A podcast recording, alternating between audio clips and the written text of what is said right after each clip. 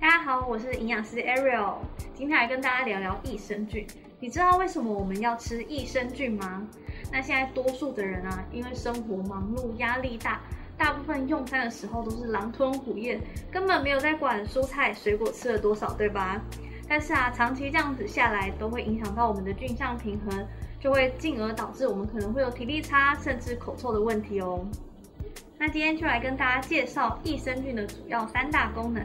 第一个当然就是帮助消化，还有让我们排便顺畅。假如你是属于吃饱经常会觉得消化不良的人，那你可能是身体的坏菌太多喽。这时候呢，我们就可以透过补充益生菌来达到帮助消化还有排便顺畅的功能。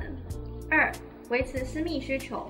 其实啊，益生菌分为非常多的菌种，那女性呢就可以挑选专属私密的益生菌。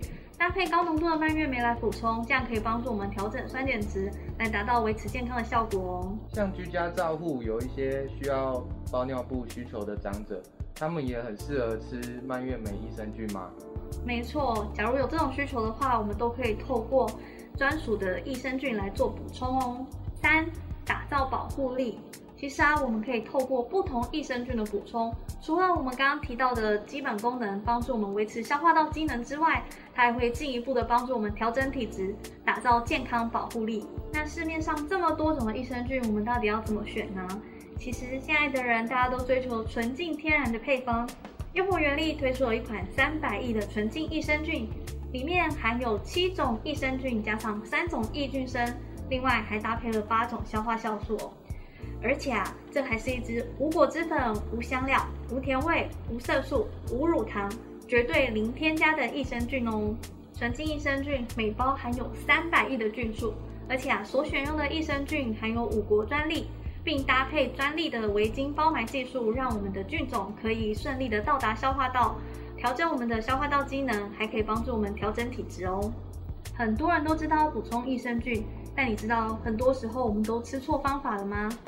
第一个是大家都认为益生菌一定要餐后吃，其实不一定哦。益生菌最重要的是要每天记得吃，因为长期的补充就可以帮助我们定植在消化道里面，发挥它的功效。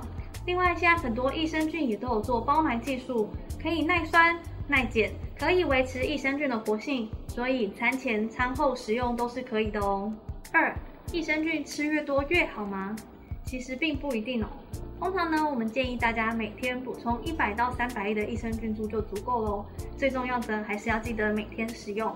三，完全不吃蔬菜。很多人会觉得我已经有吃益生菌了，那我是不是就可以不用吃蔬菜水果了呢？其实并不是哦。蔬菜水果里面含有很多的营养素，还有膳食纤维，其实这些都是益生菌没有办法取代的哦。四，搭配过热的开水。益生菌啊，其实很怕高温。所以呢，建议大家要搭配温冷开水使用，水温不要超过四十度 C。